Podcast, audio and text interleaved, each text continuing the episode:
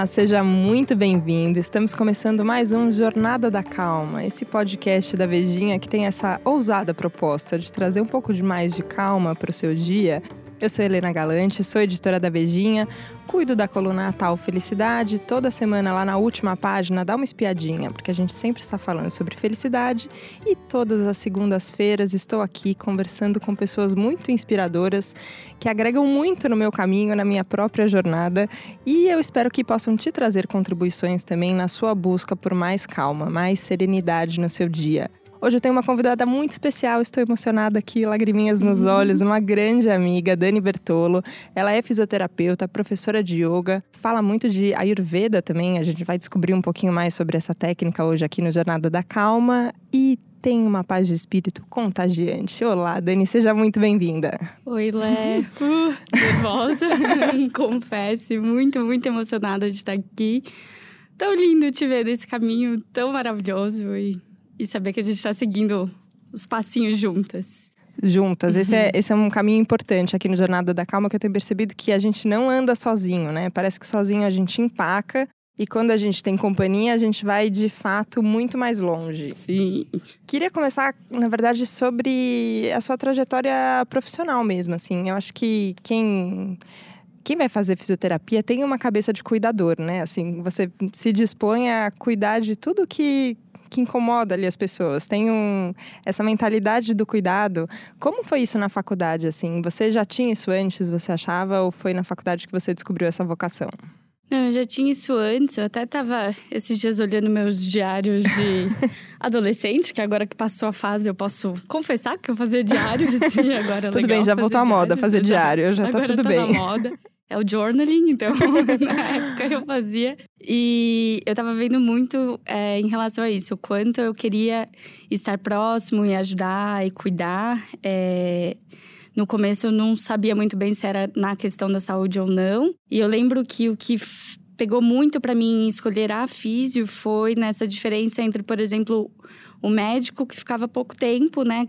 enfim, geralmente consulta ou ali nas visitas do hospital e alguém de uma equipe que está mais presente, assim. Então, até a escolha da fisioterapia em si era essa presença, de estar junto, assim. Eu acho que essa foi a grande lição da faculdade, né? De toda a trajetória na faculdade, depois quando eu comecei a trabalhar.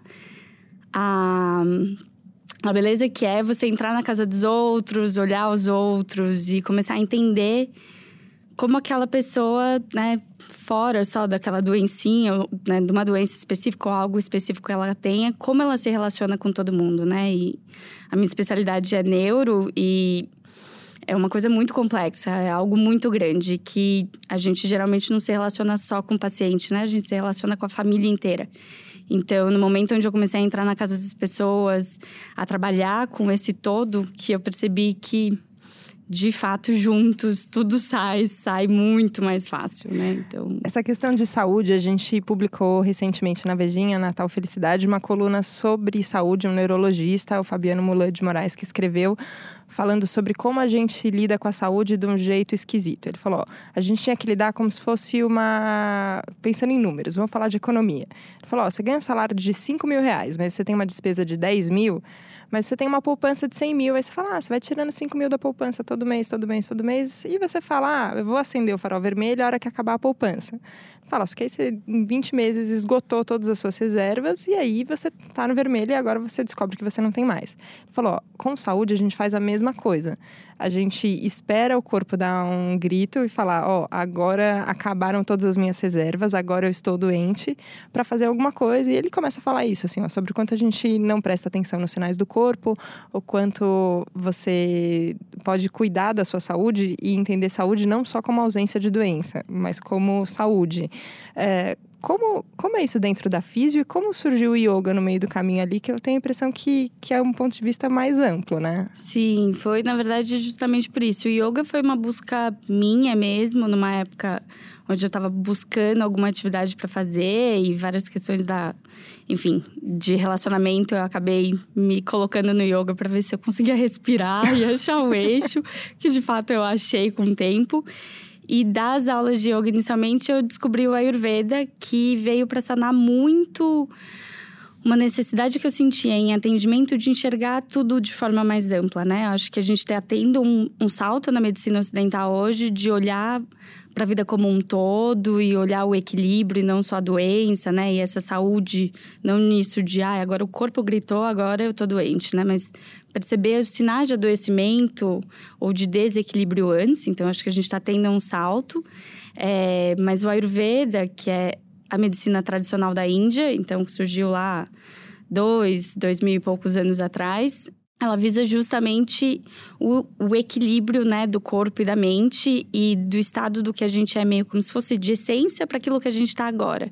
Então, saúde para o Ayurveda seria justamente esse conceito de aquilo que nós somos em essência, meio que hum, bastante entre aspas, as nossas características genéticas, vamos assim dizer, é, é, o, é o estado de equilíbrio entre aquilo que nós somos em essência para aquilo que nós estamos no momento.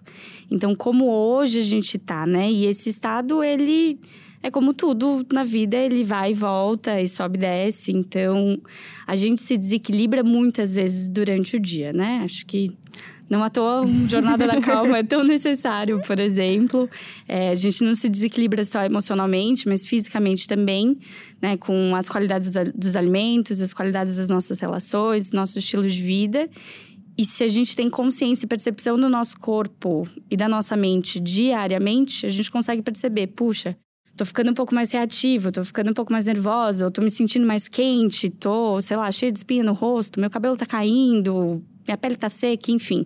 E percebendo esses sinais, que para a medicina ocidental ainda não é uma doença, mas e percebendo esses sinais como um possível de desequilíbrio e como eu posso fazer para compensar isso, né? Como eu posso fazer para minha pele tá muito seca? Como eu posso reverter isso, né? Então, vou passar um óleo, vou me nutrir, vou, enfim, né? Vamos achando os mecanismos de compensação e que traz, né, com o tempo essa observação constante da vida, né? Que eu acho que é isso que a gente deixa de fazer no dia a dia, né? A gente só vai seguindo o fluxo, vai colocando, né, metendo o pé entre as mãos. Quando a gente vê, a gente se atropelou, não sabe nem onde a gente está.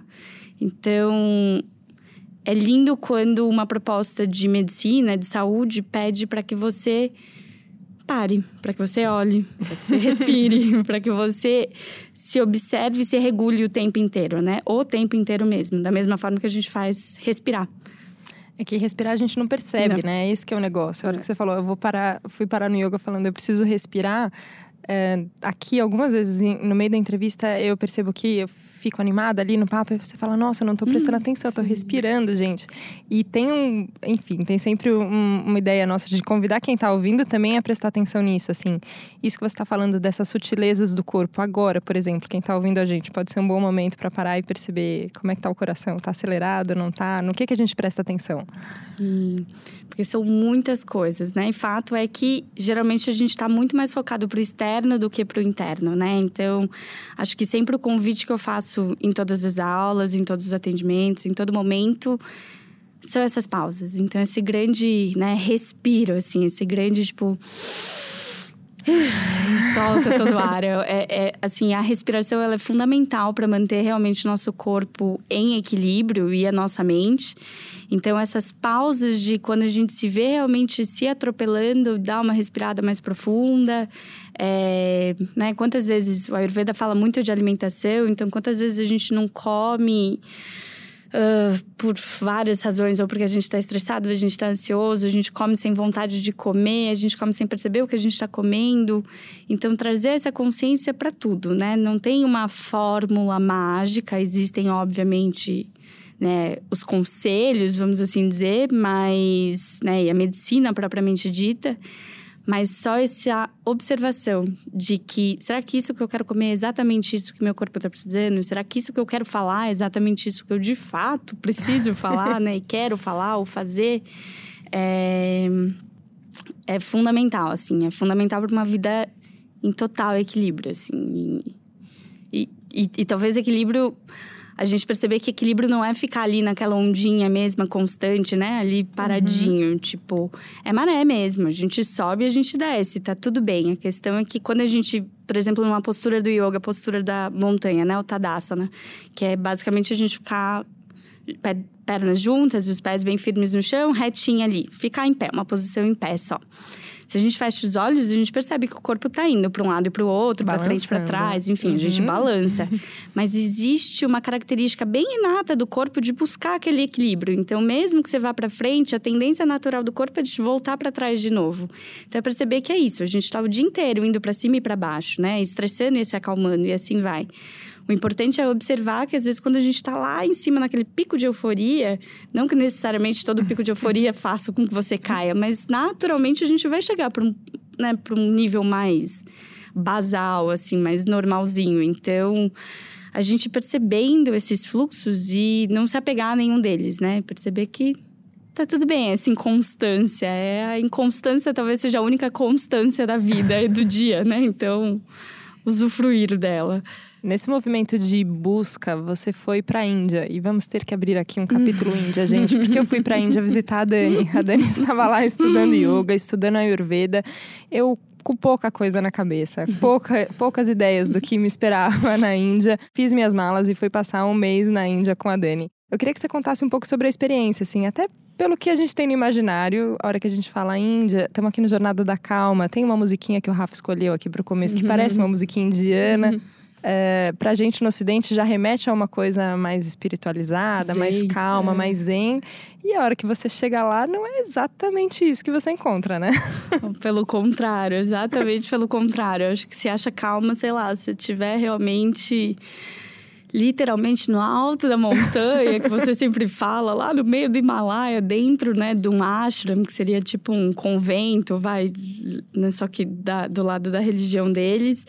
É, e ainda assim, muito mais tumultuado do que a gente imaginaria que fosse, né? Que seria um adendo sobre viagem Índia e Helena chegando lá, inclusive no primeiro dia, né, a gente está acostumado a ver Helena comendo nos restaurantes mais incríveis de São Paulo. no primeiro dia que ela chegou, a gente ainda resolveu escolher um restaurante um restaurante que tivesse teto, pelo menos que a gente no começo, assim, na rua, Veja que né? o, a, exigência não era alta, não gente. Era, um era, só alguma teto. coisa que tivesse teto. Um tetinho. e aí, beleza. Ah, esse aqui acho que vai ser legal. Vamos gastar umas rúpias aí para fazer esse almoço. Chegamos na hora de lavar a mão. Tinha uma brechazinha que dava para ver a janela... A, a porta Ai, da cozinha, que dava pra de dentro da cozinha. E eis que lavando a mão, a gente olha pra cozinha, que já é um grande erro qualquer lugar que não tenha vigilância sanitária se olhar pra cozinha, né? Mas fizemos o erro e tinha, sei lá, o auxiliar da cozinha tomando banho numa grande panela no meio da cozinha. Foi isso, gente. Essa foi as minhas boas-vindas na Índia. Mas ficamos lá, sãs. Ninguém passou mal, pelo menos Exercitando não momento. julgamento, Exato. falando ok, tá tudo bem bem. E incrivelmente comida muito boa. Era é, boa mesmo, é, é verdade. Mas a Índia, ela me fascina muito porque ela é esse caos diário, ela é multicolorida, multifacetária, ela é multi tudo, assim, ela é um é uma é uma diversão, acho que para todos os sentidos, até chega a ser um excesso muitas vezes, porque é barulho, é gente, é vaca, é cachorro, é sujeira, é lugares maravilhosos, são pessoas muito incríveis. É, e ela me fascina todas as vezes, tanto é que é, então né, eu fui em 2014 para fazer a formação de yoga e de ayurveda lá, uh, e aí depois viajar. E assim que eu voltei, a minha ideia era, sei lá, um ano depois voltar para lá de novo. E em menos de um ano que eu voltei, eu na verdade engravidei. Então, seis, sete meses depois que eu voltei da Índia, eu engravidei.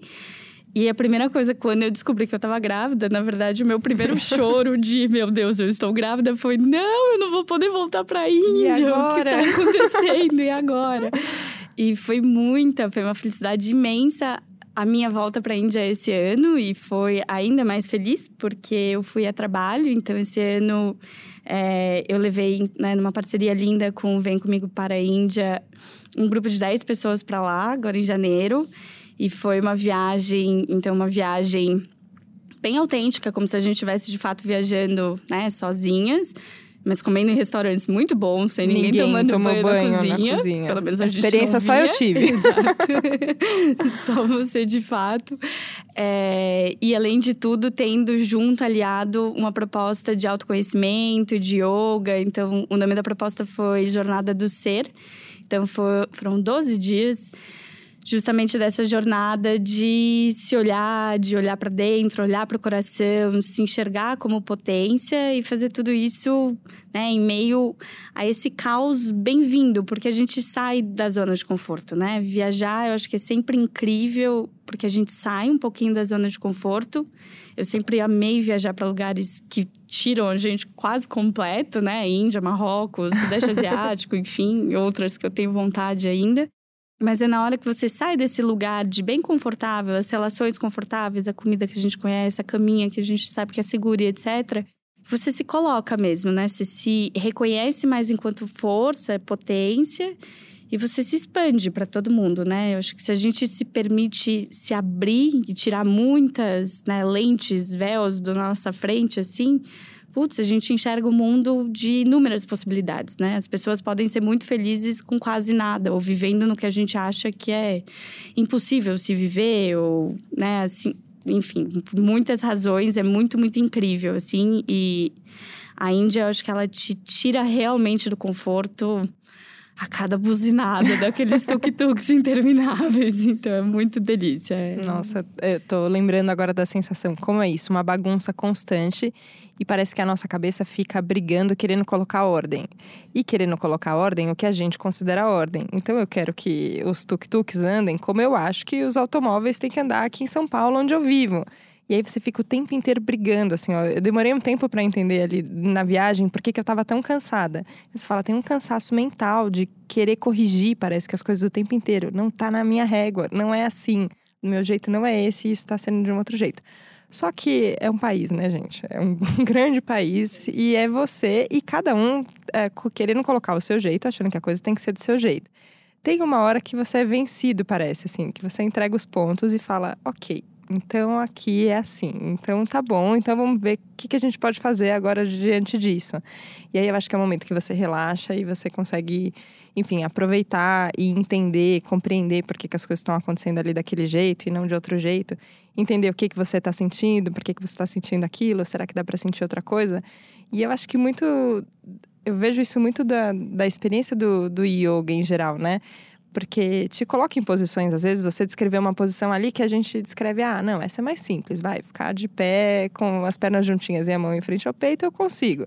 Mas a gente, ó, quem, quem entrar no Instagram da Dani começa a ver posições não uhum. tão simples assim. Vocês começam a se comparar e falar, não vou conseguir, sua cabeça já vai para um milhão de julgamentos. Como é que como é que o yoga enxerga isso, assim, né? O que você fica imaginando e o que e o que está acontecendo e como você trabalha com o que está acontecendo agora? Sim, essa entrega ao fluxo, né? Que quando você estava falando da Índia, eu acho que é exatamente isso, assim. Eu acho que esse momento onde você diz, ah, beleza, e agora você meio que confia, confia não, né? Você nem trouxe essa palavra, mas exatamente isso. Você você deixa de querer controlar e só entra. É esse fluxo, é essa confiança naquilo que é, né? E se permitir sentir e, e, e se abrir aquilo, assim. E, e yoga, fato, tem muito disso, assim, tem muito de você se permitir estar naquele lugar, seja lá o lugar que for, né? E aí a beleza do yoga é que a pessoa do seu tapetinho pode estar de fato colocando o pé na cabeça e você pode não estar tá nem assim, quem te está olhando não sabe nem o que você está fazendo, mas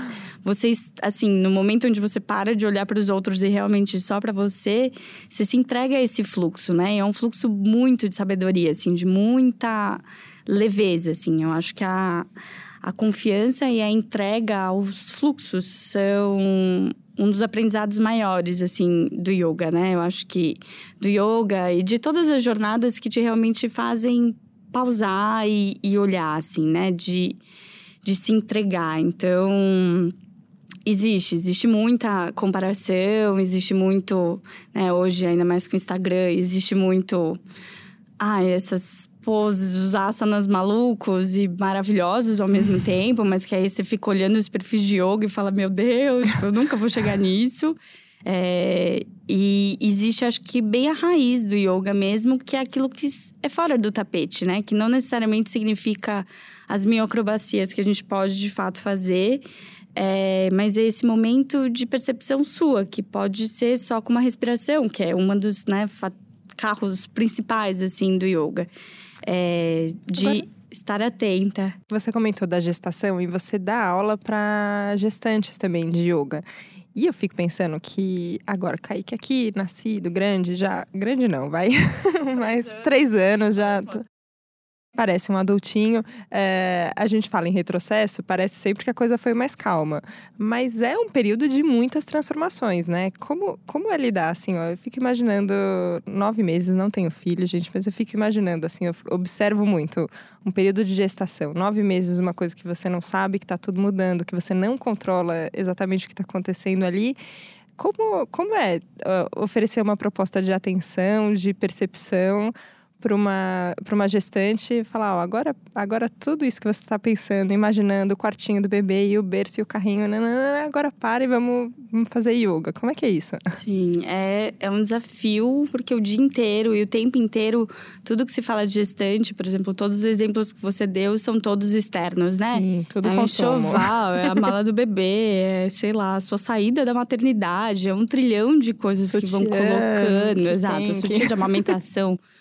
enfim, um milhão de coisas que as pessoas se engajam nessa, porque é um momento de espera e é um momento de muita mudança no corpo, muita mudança fisiológica. A gente, né, é bem aquela personificação de esquecer telefone, esquecer celular na geladeira. Sobrenome. E, enfim, exato. Todas essas maluquices mesmo da cabeça é, e requer muito mesmo esse autocentramento. Mas, em geral, o que tá todo mundo te dizendo para fora, tipo, falta isso, falta aquilo. Então, é um desafio trazer mas, assim, é, é, muito, muito gratificante, assim. É, eu devo muito da, acho que a minha sanidade mental, inclusive hoje, ao, ao yoga e a essa percepção de presença e de estar aqui, que tá tudo bem, onde é que a gente esteja e para gestantes e depois, né, para as mães que, que continuam, para as puérperas, é muito gostoso, assim, é muito gostoso de ver quando muda essa chave, onde, tipo, tudo bem, a gente pode também querer se preocupar e querer deixar o quarto perfeito e todas as coisas arrumadinhas e ótimo.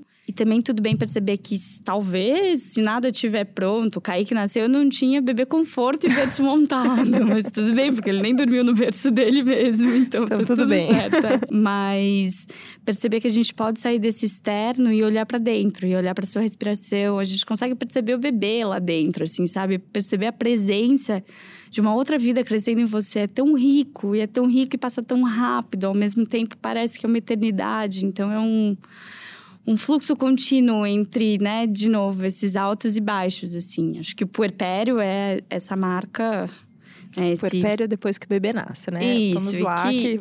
Exato. E que geralmente se diz aí dois, três meses, meio que é quase aquele período do resguardo e que é extremamente massacrante esse, essa delimitação, porque a gente se transforme. Por muito tempo a gente está mergulhada assim num lugar onde a gente não sabe muito bem mais o que a gente é, assim. A gente é, putz, um, uma mãe apenas, e, né? E muito, isso já é muito. Mas está ali o dia inteiro e a noite inteira, muitas vezes, dando de mamar, cuidando de um ser que a gente ainda não se tá conectou por completo. É, então é um período assim de neblina, né? De de não saber muito bem onde a gente está, assim. E essa capacidade, essa mudancinha de chave de virar e falar, tá tudo bem, se parecer que eu passo o dia inteiro sem fazer nada, eu passo o dia inteiro de pijama, meu, tá ótimo, assim. Eu, eu olho hoje em retrospecto e falo, gente, mas o que, que eu fiz? Sei lá, nos... meu filho foi com 11, né? O Kaique foi com 11 meses pro, pro berçário. Então, o que, que eu fiz nesses 11 meses que eu me permiti não trabalhar? Tipo, porque eu não lembro. E aí, às vezes pergunto pra minha mãe, ela fala: você ficava o dia inteiro de pijama na casa, com a casa inteira caindo e você lá de pijama, com a teta pra fora. A casa sobreviveu, pronto. tá tudo bem. Perfeito, exato. Naquele momento era onde eu queria estar, mas da mesma forma tem pessoas que, tipo, segundo dia precisam sair, perfeito. É, é, é como no yoga parar de olhar para o tapetinho do lado, para a mãe do lado, etc. E olhar para as suas, né? As suas vontades. Agora, assim. quando você está conduzindo uma aula, Ali tem, enfim, tem algumas aulas que são particulares, tem, tem uma aluna só, uma aluna com seu bebê, mas tem aulas que são em grupo.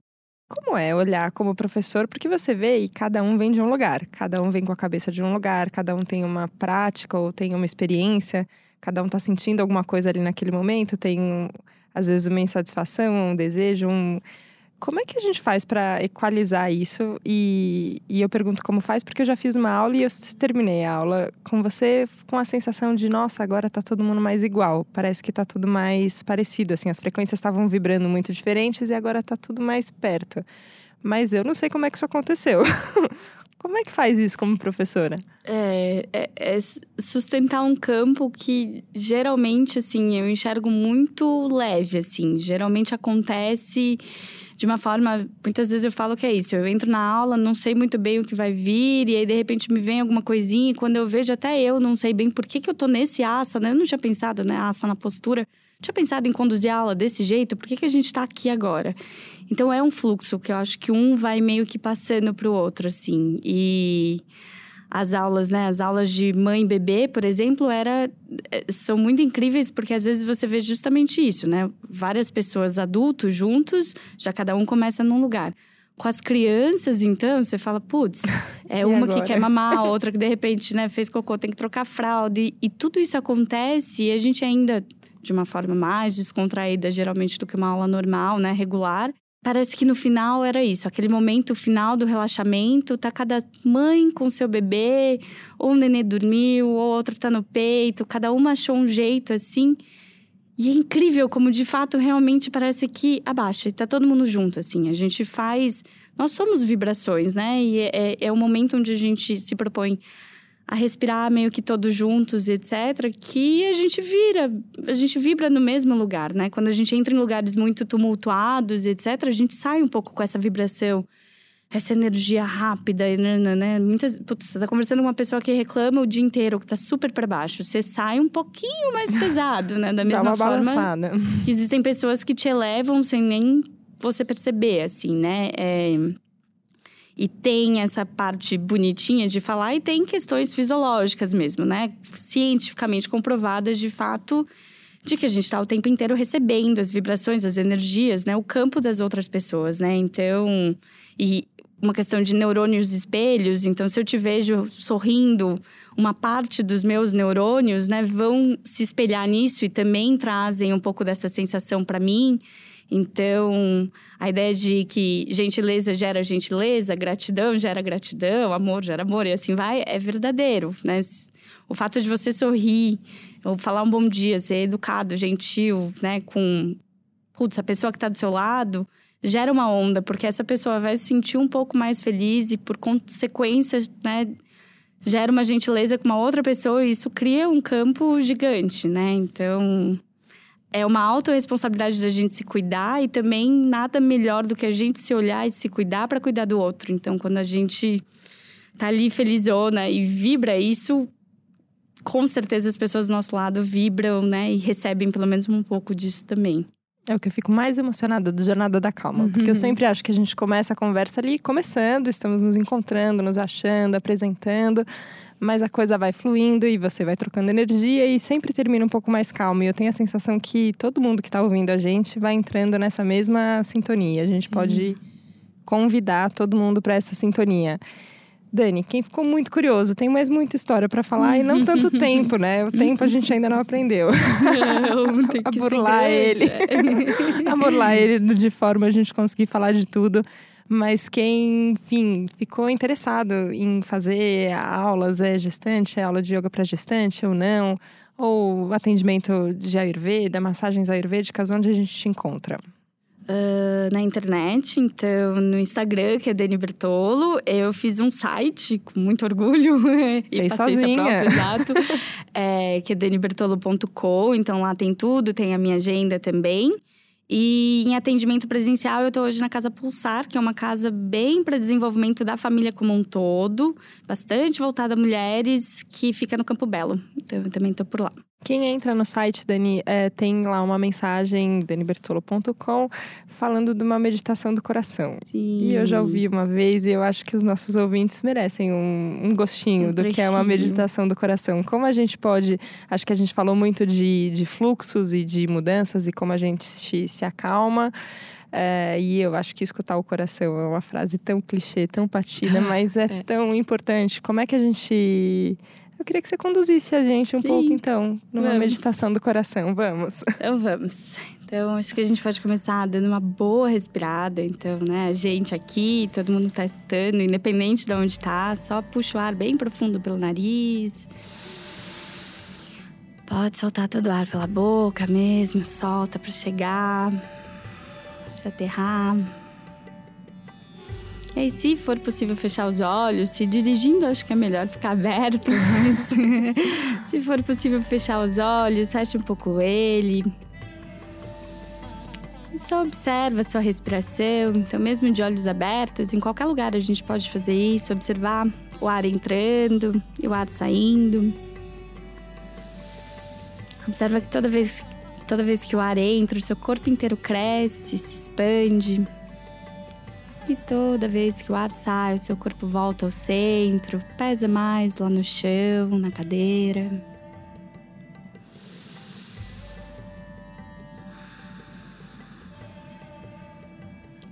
E aí, percebendo esse fluxo da sua respiração, vai direcionando a sua, a sua atenção lá para o seu peito, a morada do nosso coração. Olhando para o peito, vai tentando encontrar o seu coração, a presença dele, o espaço que ele ocupa, todo o calor que emana dele. E se a sua respiração estiver bem tranquila, você vai conseguir sentir o seu coração pulsando, ele batendo. Se deixa envolver um pouquinho com esse fluxo contínuo do coração, esse pulsar.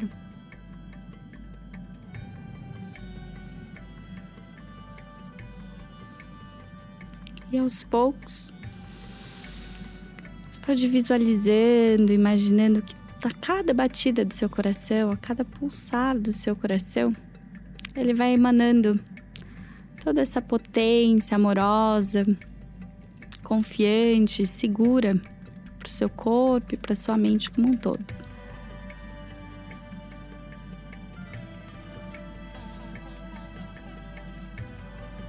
Você vai sendo envolvida, envolvido por uma presença de contentamento, de tranquilidade, de amor.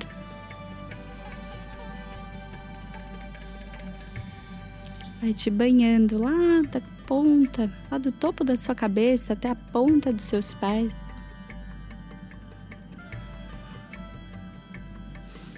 Te envolvendo e te trazendo ainda mais para perto de si.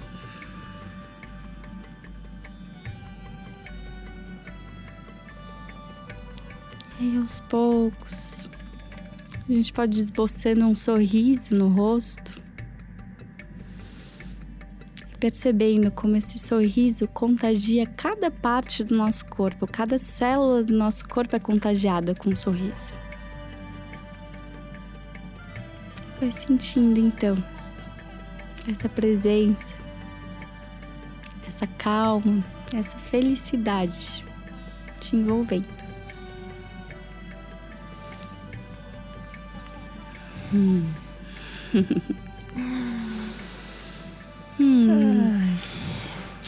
queria é, deixar um, um, um, mantra, então, sloka é, em sânscrito, que é Loka Samasta Sukhino Bhavantu. Que a tradução seria que todos os seres sejam felizes, que todos os seres alcancem a paz e que os nossos pensamentos, as nossas palavras e as nossas ações contribuam para a paz e para a felicidade de todos os seres.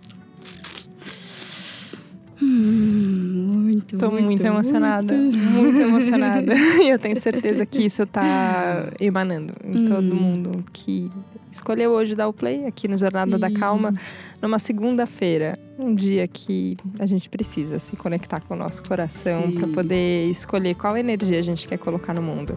Sim. Qual é essa vibração que a gente quer colocar. Dani, queria agradecer muito, muito a sua hum, presença. Eu que agradeço. Agradecer você que esteve junto com a gente aqui no Jornada da Calma. Muito obrigada, muito obrigada pela disposição, muito obrigada pela pausa pelo silêncio que você se permitiu hoje para a gente poder chegar mais perto do seu coração. E a gente se vê semana que vem. Obrigada. Hum, tchau, tchau. Obrigada. tchau, tchau.